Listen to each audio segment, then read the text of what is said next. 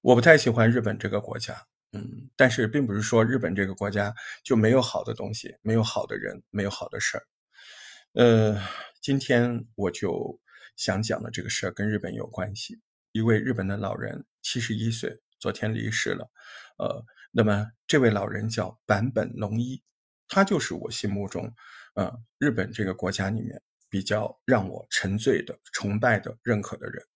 坂本龙一这位鼎鼎大名的音乐家，可能很多人对坂本龙一这四个字感觉到非常的熟悉，但是呢，他具体是做什么音乐的，他又有哪些非常精彩的呃光辉历程，可能并不是特别了解。这里要说几个关键词，一个就是你还记得那部奥斯卡金像奖电影叫做《末代皇帝》吗？哎，那个音乐是他做的啊。当然，关于坂本龙一还有很多故事要跟您说。呃，其实最早的时候，坂本龙一在日本成名的时候，他是有一个叫 YMO 啊。我在大学的时候很喜欢听这个乐队的音乐。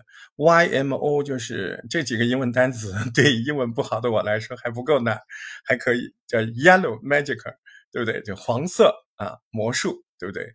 黄色魔术交响乐队啊，它虽然叫交响乐队，其实它是一个先锋乐队来着，嗯。嗯，就好比一个摇滚乐队，我非要叫二人转，对吧？就这种感觉，嗯。那 YMO 的这个电子音乐当时很前卫，它很融合的，有爵士呀、古典呐，反正就是还挺有东方元素的，蛮多的。呃，那个时候我第一次听这个坂本龙一的音乐，是因为有朋友跟我讲，你听这个就是抄我们中国的。怎么回事呢？其实不叫抄，人家就直接说了，这个叫东风的曲子，旋律的灵感来自于咱们中国的少儿歌曲，让我们荡起双桨，当当当当当当当当，那个东风那个曲子主旋律就这个，哎，特别好听，哎，你们有空如果偶尔听到有一个这个电子音乐，哎，是是好像有点让我们荡起双桨，那对了，那就是坂本龙一的东风，哎，这个曲子让他一下子在世界上名声大噪。呃，他有一个曲叫《Behind the Mask》，呃呃，就是这首歌就是迈克尔·杰克逊翻唱的，哎，从那个之后，YMO 和坂本龙一这两个名字，哎，他们乐队的名字和他自己的名字，在日本就开始，哎，对电子音乐啊，对 hip hop 啊，都有开创性的影响。坂本龙一这个人挺儒雅的，然后戴个眼镜，瘦瘦高高的这个样子，呃，他平常的外号叫教授，嗯，他从小是学正统的。这个音乐的，就是学院的音乐，嗯，他是，我记得他是东京艺术大学作曲，对，他是学作曲的，东京艺术大学作曲的研究生，嗯，所以呢，他在这种 先锋乐团里面，就是学历显得那么过高，所以人家就喊他教授，对不对？后来嘛，YMO 红了之后，就更教授了，对不对？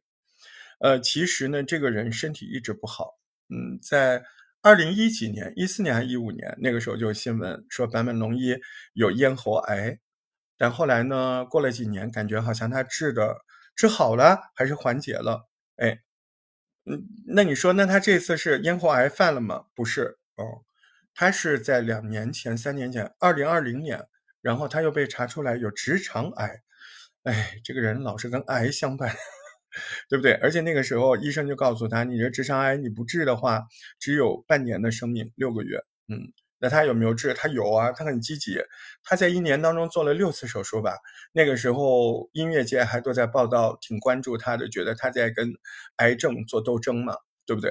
嗯，呃，就是这个样子。其实他是很清楚自己大概时间不多了。呃，他在去年二零二二年十一十二月。十几号，反正圣诞节之前，我也看到海报，就是网上的电子海报。他那个时候还在开一个钢琴独奏音乐会，啊，对，这就是他人生最后一次在舞台上的亮相。嗯，他那个时候录这些曲子的时候，呃，已经非常的辛苦了，啊，每天搞个一两首、一两段，然后他坚持了好几个月，最后坚持到在圣诞节之前。哎，以线上音乐会的形式，哎，向世界最后一次展示他所钟爱的音乐。嗯，坂本龙一身上有一个名词非常的好，这个 title 是大家对他呃最为肯定的。嗯，所有的人都会称为他为顶级的电影配乐大师。那你说，就是你前面说的那部电影是吗？《末代皇帝》啊，不仅是这样的，那可不是他唯一的啊。那么他最早的一部电影是跟圣诞节有关系的，叫《Christmas Lawrence》。呃，直接翻译那个电影就叫《圣诞快乐，劳伦斯先生》。嗯，是日本的一个导演啊大岛的这个电影。啊，那么最初的时候，这个大岛不是请他去写曲子，是请他演电影的。哎，坂本龙一还演过很多电影啊，但是呢，他没有演那部电影。嗯，他做了那部的音乐，哎，一炮而红。嗯，到现在为止，坂本龙一的代表作里面也包括这个《圣诞快乐，劳伦斯》。啊，这个曲子也是坂本龙一电影配乐作品里面非常有代表性的一个。那再后来更代表性的嘛，就是电影《末代皇帝》啊，啊，《末代皇帝》里面那个当当当当当，哎，那种神秘感，那种宫廷感，那种中国风，哎，《末代皇帝》这个电影，它的配乐真的是相当的好啊，真的非常的棒。哎，这个坂本龙一就是靠这个六十届奥斯卡金像奖。一炮而红就是末代皇帝，嗯，而且他也是第一个得到奥斯卡音乐奖的日本作曲家，嗯，而且同样好玩的是，他最初也是被邀请参与末代皇帝表演，呃，而且他还演了，哎，坂本龙一真人还出现在末代皇帝这部电影里面，有他有演角色，但是。他在《末代皇帝》这部电影里面最大的贡献就是整个电影的配乐。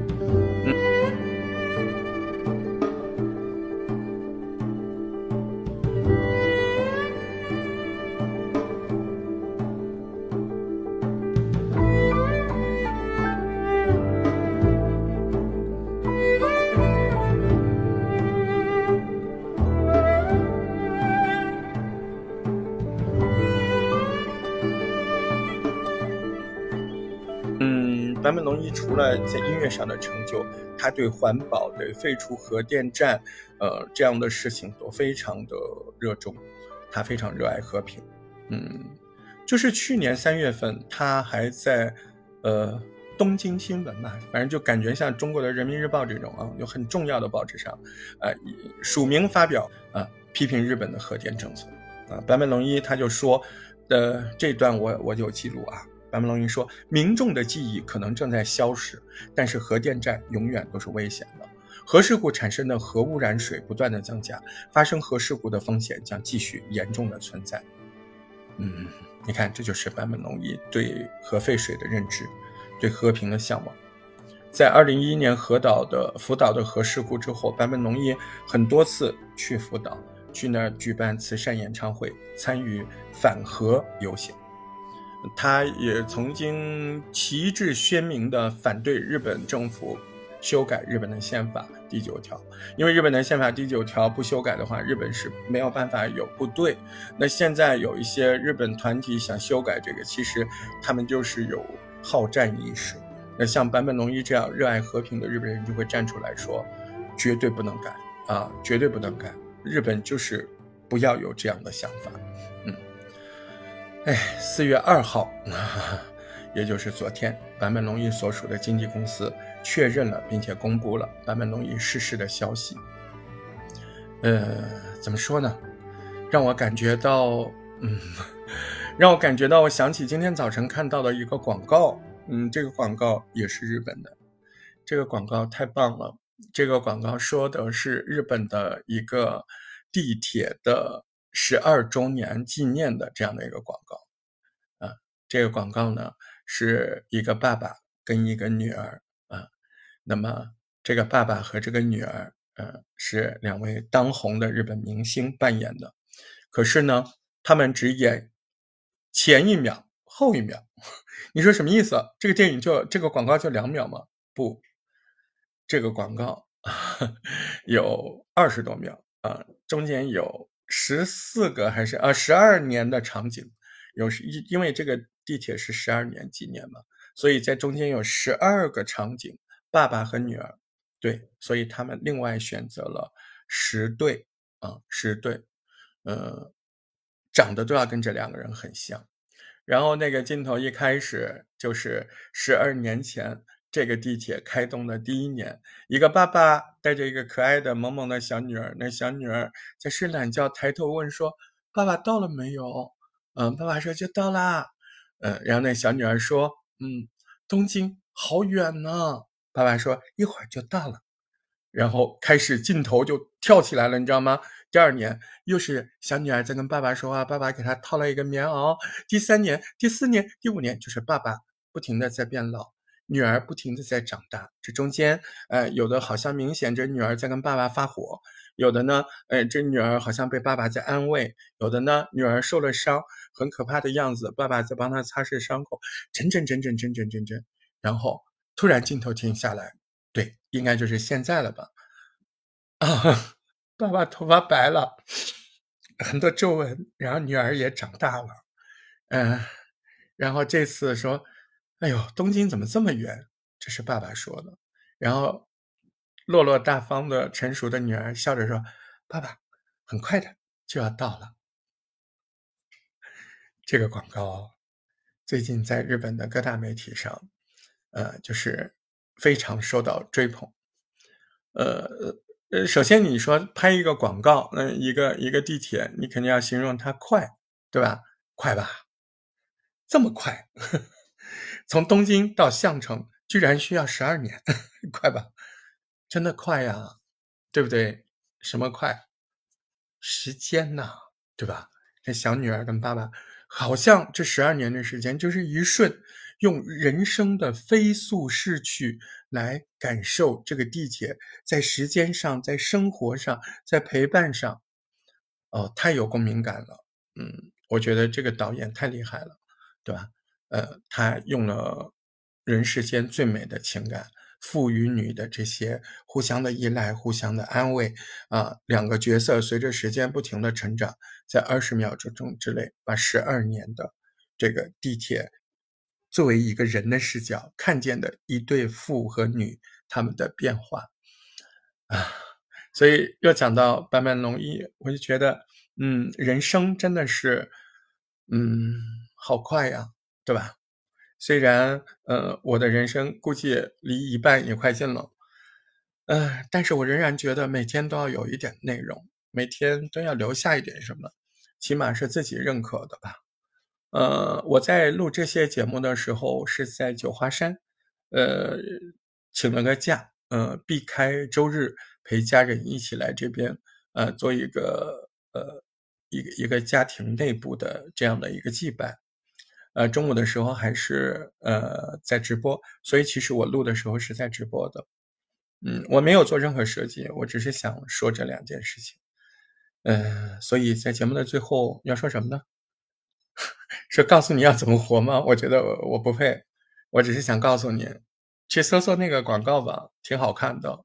嗯，还有记得去看看坂本龙一的，呃，那个那个电影叫《末代皇帝》的那个编曲，呃，那个编曲很棒的。嗯，还有那个东风这个曲子也特别好，嗯，真的很好听。所以呢，在这边希望大家，呃，都能够有。自己想要的东西，反正我觉得人活的就是要清晰吧。呃，你得知道你要什么，呃，没有什么对和错，但是你要知道你要什么。如果你不知道你要什么，你就在那儿放空，嗯，那我觉得就还蛮不是事儿的，对吧？